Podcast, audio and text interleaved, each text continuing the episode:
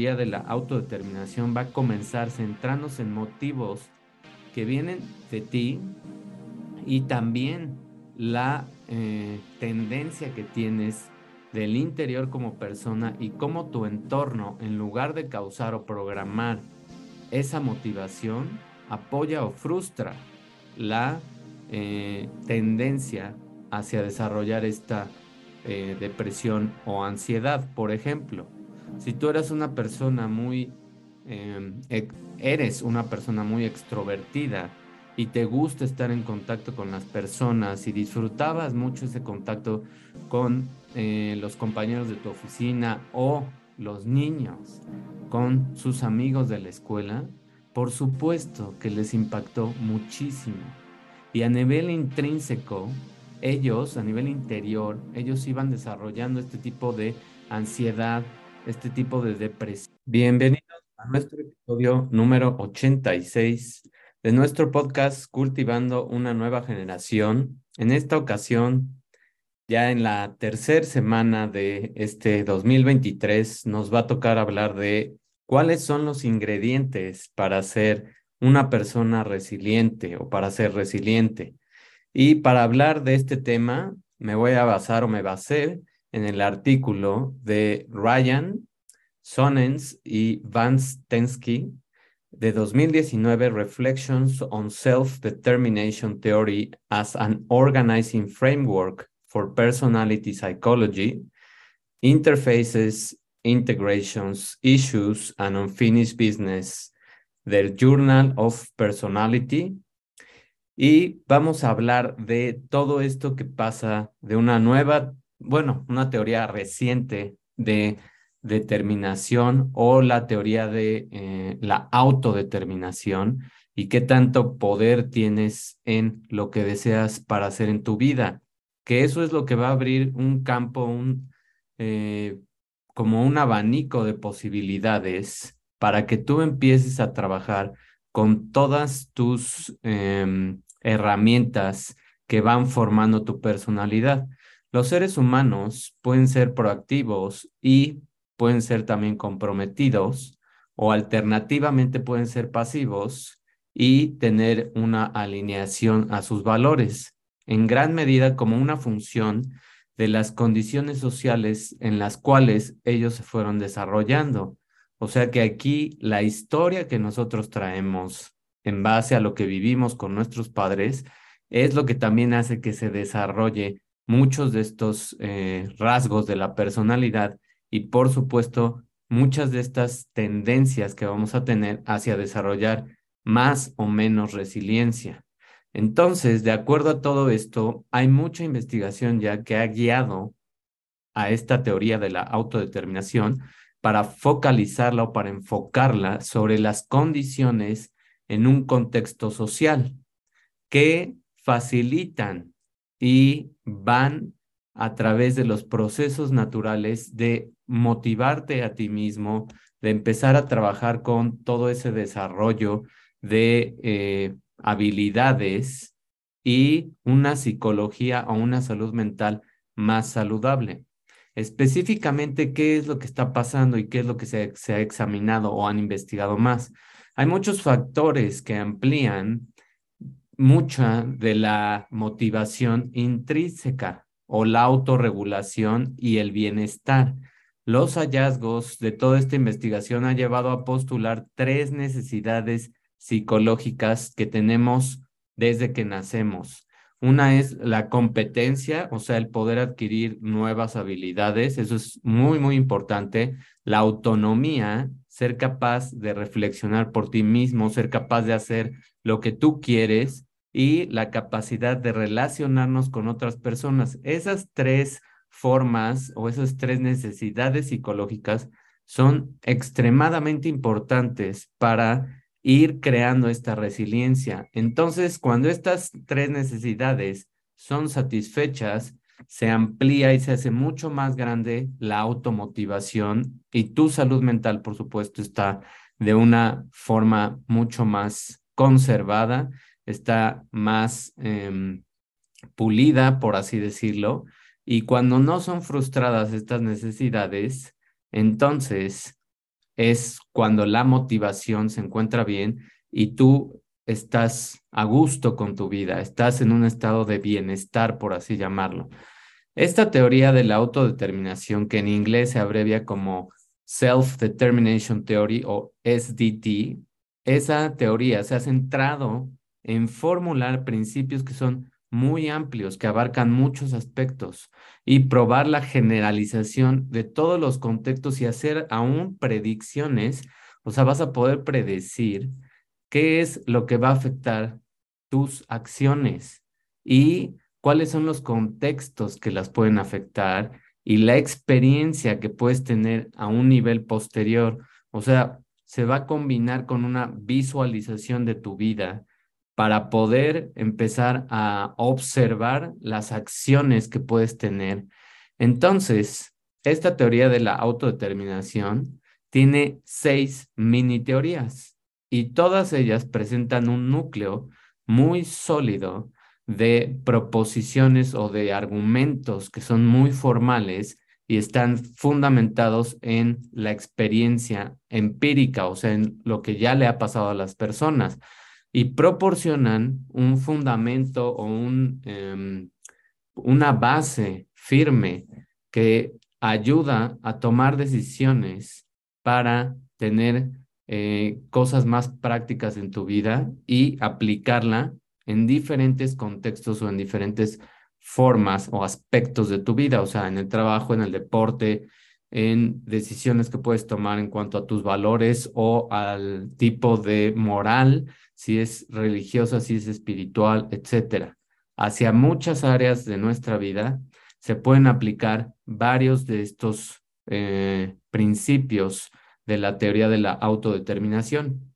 En primer lugar, esta teoría es descriptiva y proporciona una eh, forma de todos los fenómenos que es más accesible, pero operacionalmente tiene una base en las motivaciones intrínsecas y extrínsecas. O sea, dividimos aquí lo que a nosotros nos motiva y que inherentemente o innatamente tenemos esa motivación de hacer y también lo que a través de algo externo nos puede ir motivando a hacer cosas, como por ejemplo un trabajo que te está gustando y cuando hay cambios en ese trabajo que te cambian, a lo mejor se puede oír muy simple, pero es algo que tiene que ver con la motivación. Puede ser que cambien los horarios de tu trabajo ahora que han, tenido más flexibilidad. Puede ser que cambie eh, el tipo de las oficinas. Puede ser que ahora te permitan ese modelo híbrido. Y todo eso influye muchísimo en la motivación que a ti te va a generar el ir a trabajar eso es una motivación que viene del exterior, viene por un cambio externo. Una motivación que es intrínseca quiere decir que es algo que tú vas em, desarrollando porque te gusta hacer ese tipo de actividad. A lo mejor a ti te gusta, eh, es por poner un ejemplo, hacer tablas en Excel y te encanta crear datos y jugar con fórmulas y estar creando gráficas de Excel y hacer todo ese tipo de análisis más matemático o más de modelo que a lo mejor estar en una junta y hablar en público. Entonces, para ti va a ser mucho más motivador que te pongan a analizar datos, que te pongan a hacer eh, tablas, que te pongan a hacer nuevas herramientas y no que te pongan a dar una plática en, un, en una junta. Entonces, ese tipo de motivaciones también funcionan mucho para ver qué es lo que le gusta a las personas en un ámbito laboral o en un ámbito educativo también lo podemos tomar. Hay alumnos que son mucho más visuales, hay alumnos que necesitan escribir las cosas, hay alumnos que necesitan escuchar más y poner más atención. Entonces, fijarnos en ese tipo de detalles es lo que puede hacer que cambie también todo el aprendizaje y el nivel de motivación a nivel de una empresa, de una escuela o de cualquier ámbito en tu vida, aun cuando estás trabajando independientemente, es importante que te fijes en ese tipo de detalles. ¿Por qué? Porque puede predecir todos estos fenómenos externos e internos. Son medidas motivacionales que han mostrado que tienen una validez muy grande en el contexto de ser exitoso en tu vida y de ser resiliente, que ahorita vamos a llegar a ese concepto de la resiliencia. Ahora, esta teoría de la autodeterminación también explica, representando apoyo, frustraciones ambientales y sociales que afectan a esta motivación y el desarrollo de capacidades para autorregularse, que esto es muy importante, sobre todo ahorita que acabamos de vivir pues en todo el mundo y que seguimos en una transición de adaptarnos a todo lo que está pasando. Y durante estos dos o tres últimos años, mucha gente tuvo muchos episodios de depresión, de ansiedad y siguen las secuelas de todo ese encierro y toda esa adaptación que vino de prácticamente de un día para otro. Se cambió la vida de muchísimas personas y sigue cambiando. A diferencia de lo que pasa nada más si observamos las conductas, aquí esta teoría de la autodeterminación va a comenzar centrándose en motivos que vienen de ti y también la eh, tendencia que tienes del interior como persona y cómo tu entorno, en lugar de causar o programar esa motivación, apoya o frustra la eh, tendencia hacia desarrollar esta eh, depresión o ansiedad. Por ejemplo, si tú eres una persona muy, em, eres una persona muy extrovertida y te gusta estar en contacto con las personas y disfrutabas mucho ese contacto con eh, los compañeros de tu oficina o los niños con sus amigos de la escuela, por supuesto que les impactó muchísimo. Y a nivel intrínseco, ellos, a nivel interior, ellos iban desarrollando este tipo de ansiedad, este tipo de depresión que silenciosamente iba creciendo en muchas áreas de su vida. Varias personas lo siguen reflejando en cuestión ahora de peso, en cuestión de, eh, pues por supuesto en cuestión económica, porque a muchas personas también les impactó económicamente lo que pasó. Los niños tienen miedo o tenían miedo de relacionarse con sus amigos cuando los regresaron al entorno de la escuela presencial otra vez. Muchos niños que nacieron durante este periodo de aislamiento ni siquiera pudieron desarrollar eh, facultades tan importantes como hablar.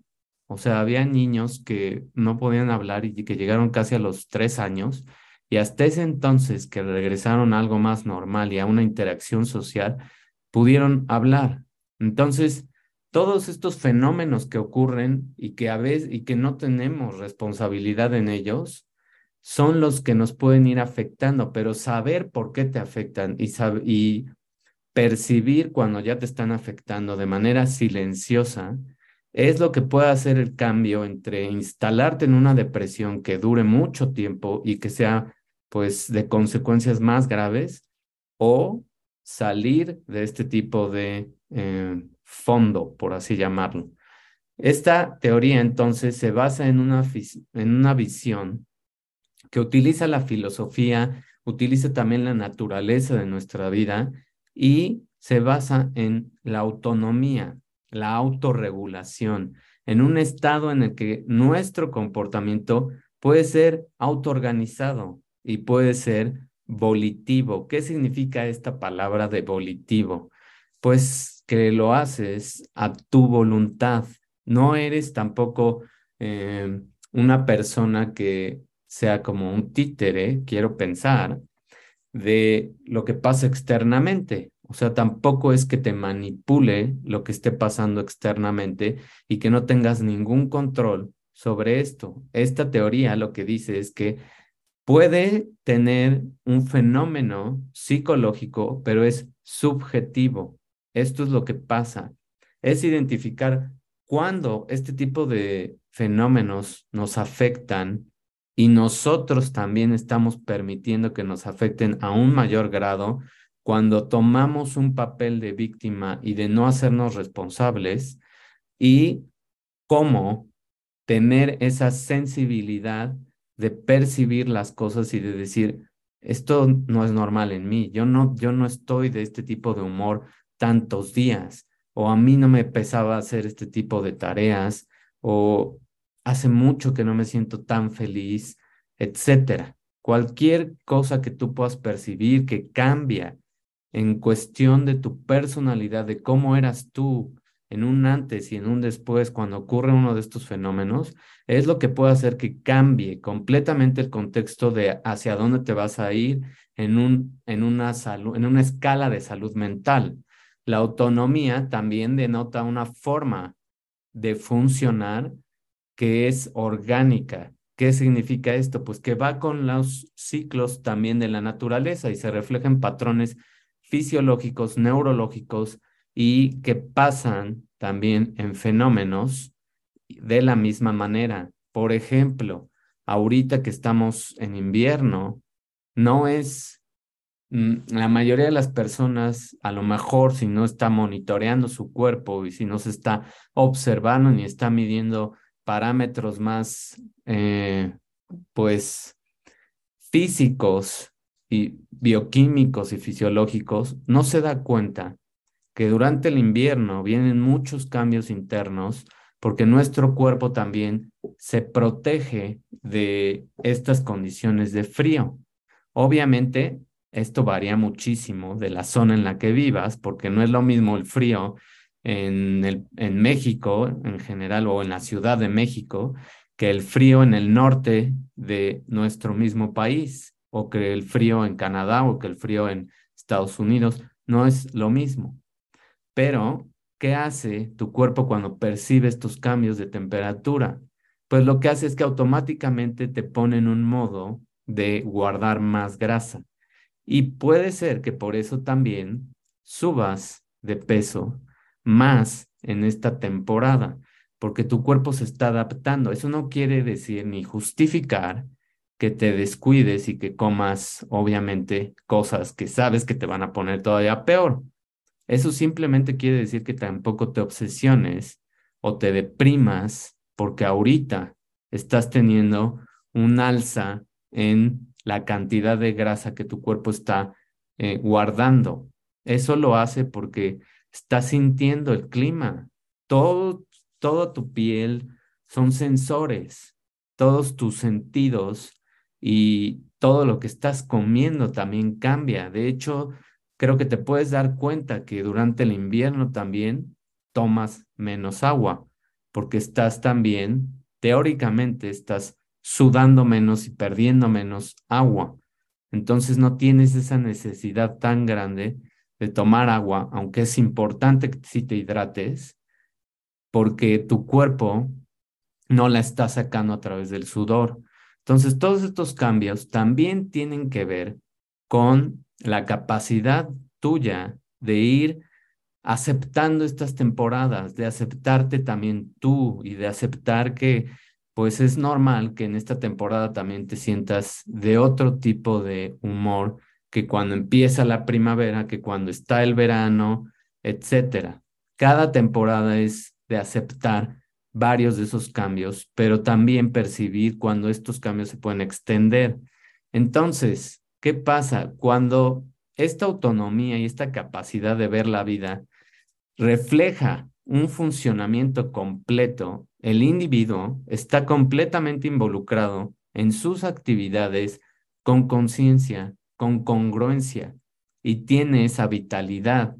Entonces, estos atributos se manifiestan a través de múltiples sistemas de experiencias fisiológicos y neurológicos, que es la traducción científica de lo que está pasando con reflexionar sobre lo que percibes en tu vida, sobre cómo te sientes.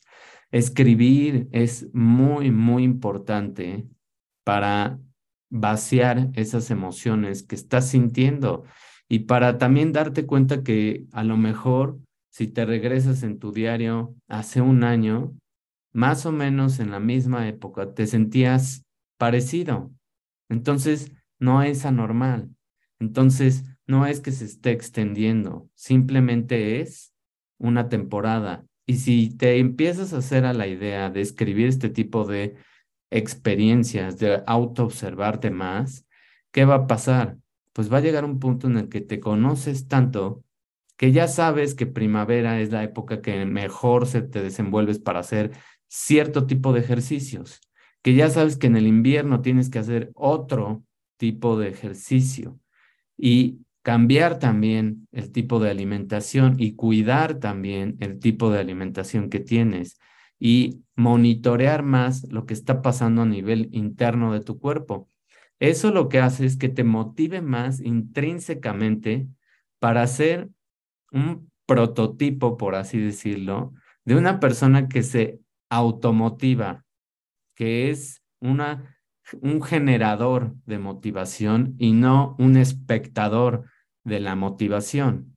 Eso es lo que te va a hacer una persona resiliente. Estos son parte de los ingredientes. Estamos ya completando una receta para volvernos más resilientes, para volvernos más capaces de autorregularnos, capaces de adaptarnos a todos estos fenómenos que van a seguir viniendo y van a seguir pasando. Desafortunadamente cada vez más frecuente, a lo mejor, ahorita todavía no lo sabemos, son incertidumbres que también esta manera de autoconocerte, de regularte, te va a ayudar a tener una visión más amplia, donde te va a permitir ver a la naturaleza más activamente e integrarla con lo que está pasando en tu vida y organizarte de acuerdo también a ciertas temporadas. También en invierno teóricamente dormimos un poco más y conforme empieza a subir la temperatura, empiezas a necesitar un poco menos de sueño, media hora, 20 minutos o a lo mejor una hora. Es lo que ya el mismo, la misma temperatura de las estaciones te va haciendo que tu cuerpo diga, pues ya son en primavera y verano, siete horas son suficientes a lo mejor en otoño e invierno que empieza a bajar ya la temperatura, vas necesitando siete y media, ocho horas. Y está bien, porque estás conociéndote. Y está bien porque también no te obsesionas con decir, ya tengo un problema de sueño y entonces lo haces más grave. No empiezas a darle más comida a esa autocrítica que tienes y que todo mundo tenemos. Las investigaciones también sobre la aspiración que tienes intrínseca o extrínseca y tus objetivos de vida han eh, resonado, han hecho congruencia con predicciones de buscar fuentes de satisfacción que se llaman eudamónicas. Estas fuentes eudamónicas y de bienestar de necesidades más profundas lo que lleva a proponer una teoría de un contenido objetivo. Ahora, ¿qué significa esto? Esto es otra teoría que se va a unir, pero que también es muy importante y justo ahora que estamos empezando un año. ¿Por qué? Porque esta teoría de un contenido de objetivo quiere decir qué estás haciendo con tu vida. Reflexionar ahora en cuanto a lo que quieres eh, lograr esas metas, reflexionar más personalmente en tus metas de acuerdo a tus valores, como lo hablamos en el episodio pasado. Y además, si la gente simplemente tomara decisiones más correctas en cuanto a tener esa alineación con sus valores y a tener esas pausas, esos momentos de escribir, esos momentos de autoconocerte y esos momentos de autorregularse, entonces muchas cosas en tu vida se irían resolviendo y sería más fácil observar tu vida de una manera más constructiva, de una manera más crítica, que es a lo que vamos ahora, al feedback que nos pueden dar las personas o la misma vida.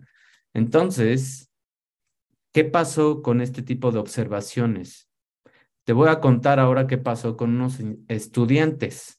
se encontró que estos estudiantes estaban más motivados de manera autónoma, los, los estudiantes, perdón, que estaban más motivados de manera autónoma, o sea, que se automotivaban, hacían más eficiente su tiempo de estudio, postergaban menos sus tareas y se distraían menos cuando estaban estudiando que los estudiantes que necesitan que los motive otra cosa y que se deprimen fácilmente. Eso es un componente también de la resiliencia, estar motivado de manera autónoma. Además, ¿qué más encontraron en este tipo de investigaciones con estudiantes? Cuando persiguen, se persiguen objetivos autónomos, o sea, que tú te estás, te estás poniendo, los individuos, las personas, los estudiantes, en general la población, hace uso de recursos que te ayudan a afrontar más adaptativamente, o sea, te adaptas mejor para manejar cualquier clase de obstáculos o contratiempos, lo que lleva, lo que lleva a que logres mejor tus objetivos, porque ya no es, me lo puso, eh, no sé, un youtuber que vi en, ¿cómo se llama? En las redes sociales, o me lo puso alguien que escuché. No, no es un objetivo, no es una meta que tú tengas que tomar, algo que te ponga una persona que está en una red social o que a lo mejor te den un curso en tu empresa. Esos no son tus objetivos. Esos son objetivos diferentes. Si es de tu trabajo, pues es un objetivo de tu trabajo, pero nada más. ¿Cuál es el logro, el logro de objetivos tuyo? ¿Cuáles son tus objetivos?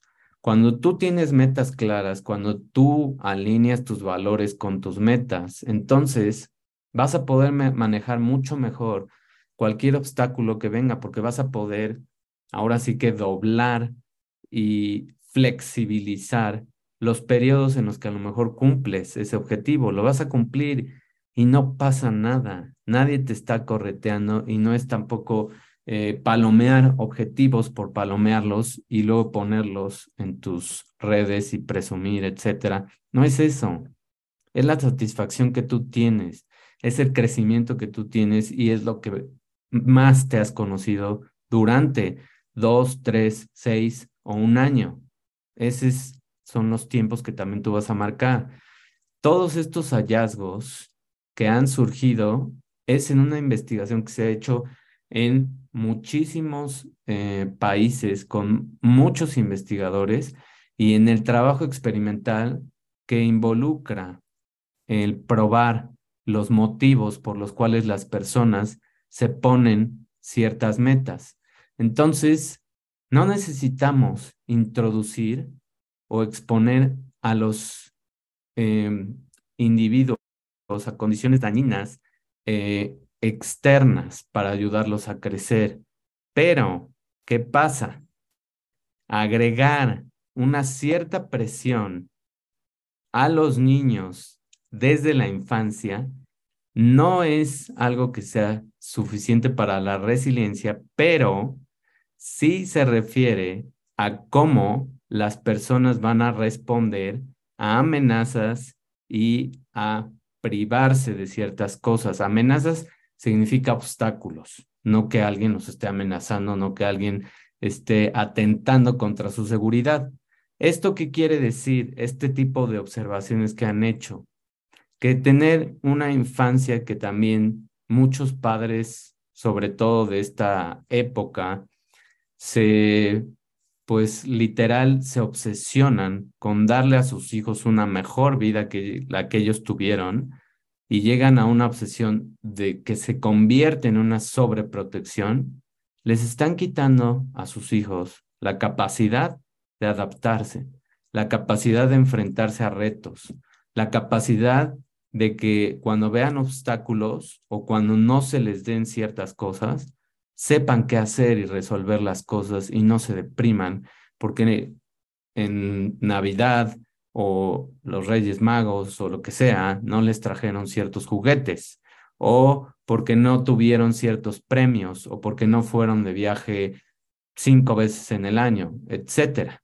Entonces, Si tú acostumbras y si como padres acostumbramos a nuestros hijos a tener todo muy suave, por así decirlo, muy fácil, no estamos creando estas situaciones externas que nosotros mismos vivimos y que porque las vivimos hicimos más esfuerzo y creamos más resistencia para lograr más y para decir, esto no me va a vencer y yo voy a superar este, obstáculo. Y entonces te volviste exitoso porque alguna de estas circunstancias en tu vida ejerció esa presión para que tú pudieras tener la vida que tienes. Eso fue lo que pasó para que tú seas exitoso hoy. Si tú le quitas esa presión a tus hijos y si tú le das el camino limpio y sin obstáculos y sin privarlos de nada, entonces cuando se enfrenten a un obstáculo, ¿qué van a hacer si no, no saben? No saben reaccionar. ¿Qué van a hacer cuando se les prive de algo o cuando las circunstancias vuelvan a cambiar y a lo mejor ya no tengas tú la capacidad de darles todo lo que les dabas? ¿Qué va a pasar? ¿Se van a deprimir? ¿Se van, van a llegar a estados mucho más dañinos mentales?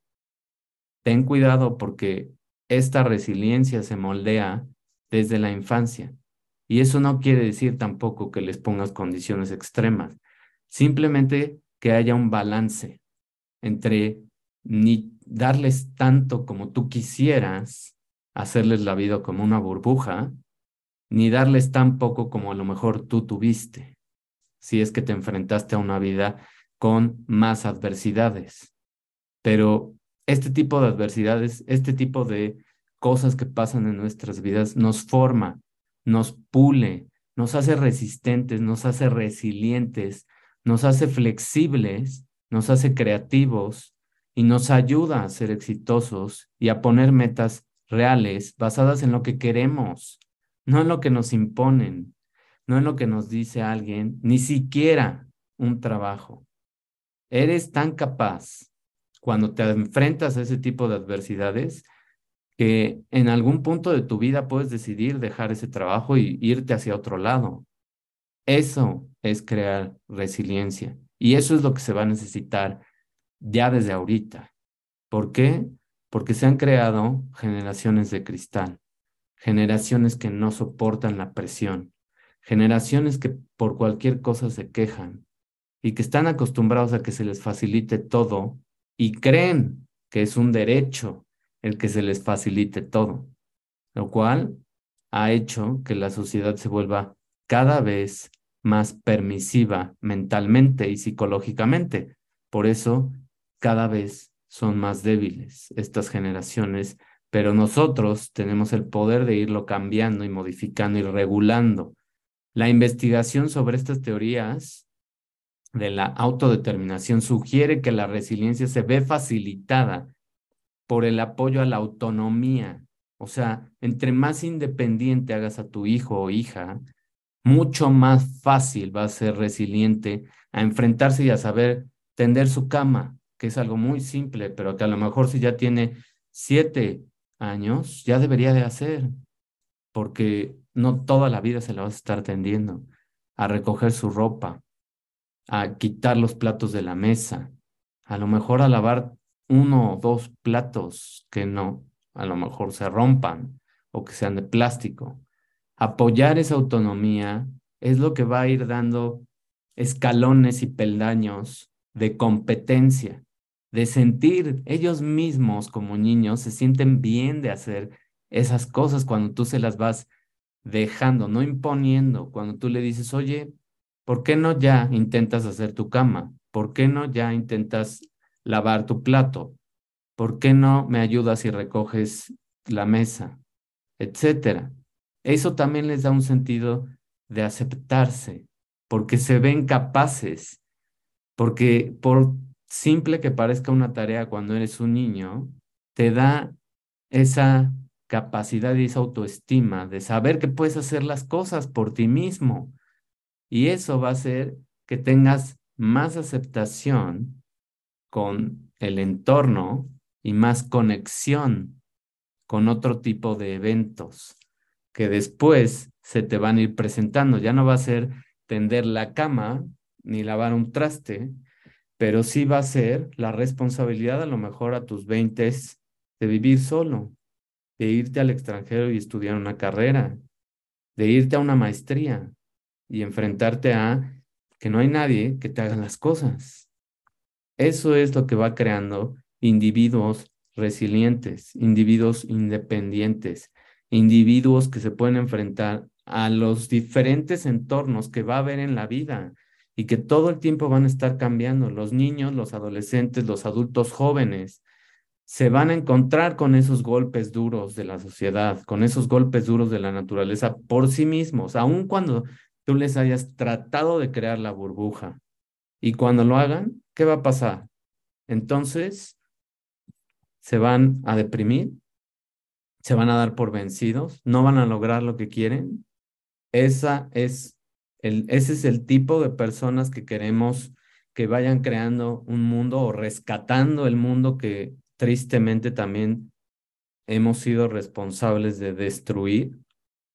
No creo que así se pueda. Obviamente, dentro de estos enfrentamientos y dentro de esta presión que tú les estás dando, hay un fondo de te amo y porque te amo, te pido que hagas esto, porque sé que para ti va a ser muy bueno que te hagas responsable de ciertas tareas, aunque tengas siete, ocho años.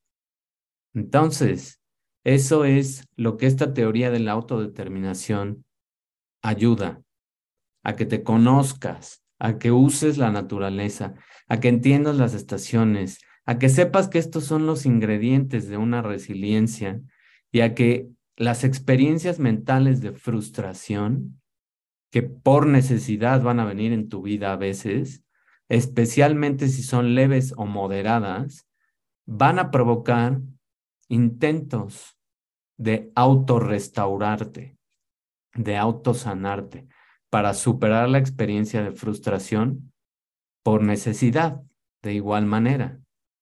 Porque a lo mejor cuando crezcas, te vas a acordar y vas a decir, gracias a que me pusieron a hacer este tipo de tareas desde chico, gracias a que me hicieron responsable desde que era un niño, entonces hoy me pude ir al extranjero y hoy no me pega tanto estar en otro lado, en otro país y hacerme cargo de mí mismo. Y entonces soy capaz de terminar un programa que hice fuera y lejos de donde estaba toda mi vida e incluso te pueden ayudar a darte más energía para esforzarte en un ámbito posterior, en un evento posterior. Y eso es lo que te va a hacer que tengas un mejor trabajo, un mejor sueldo, un mejor puesto y una mejor vida. Y que después ya lo entiendas y digas, ah, mis papás sí tenían la capacidad para darme más, pero no me lo dieron porque no era tan bueno para mí. Y gracias a que entendieron ellos esa lección y que eso es lo que ellos habían vivido, hoy yo formo una generación nueva, una generación que sí tiene las cosas, pero que sabe que no todo en la vida es fácil y que no todo se te tiene que dar gratis. Esa es la diferencia entre una persona que va a ser resiliente y la diferencia entre una persona que es de cristal y que simplemente a la primera se truena. Eso es lo que quería reflexionar con este episodio. Eso es y esos son los ingredientes de la resiliencia y espero te funcionen para este inicio de año y para que aguantes hasta el fin de año. No nada más es la inercia de enero, es que aguantes este ritmo hasta diciembre. Ese es el reto. No te lo impongo yo. Ponte tú el reto que quieras y hazlo de acuerdo a tus valores. Ten cuidado con las imposiciones de metas, objetivos o cumplir con expectativas de la sociedad. Conócete más, autorregúlate más, automotívate más y conviértete en esa máquina de motivarte. Nos vemos en el próximo episodio. Si te gustó, si te hice pensar y reflexionar, solo te pido una sola cosa. Manda este episodio a tus redes sociales, compártelo, suscríbete y dame una reacción o un em, comentario o propone un tema del cual quieras que hable. Mil gracias por tu atención. Nos vemos. Bye. Gracias por escuchar este episodio y ser parte de una comunidad diferente, que es para personas conscientes que les interesa cuidar su salud y descubrir su poder interior, ayudando a crear una nueva generación de humanos.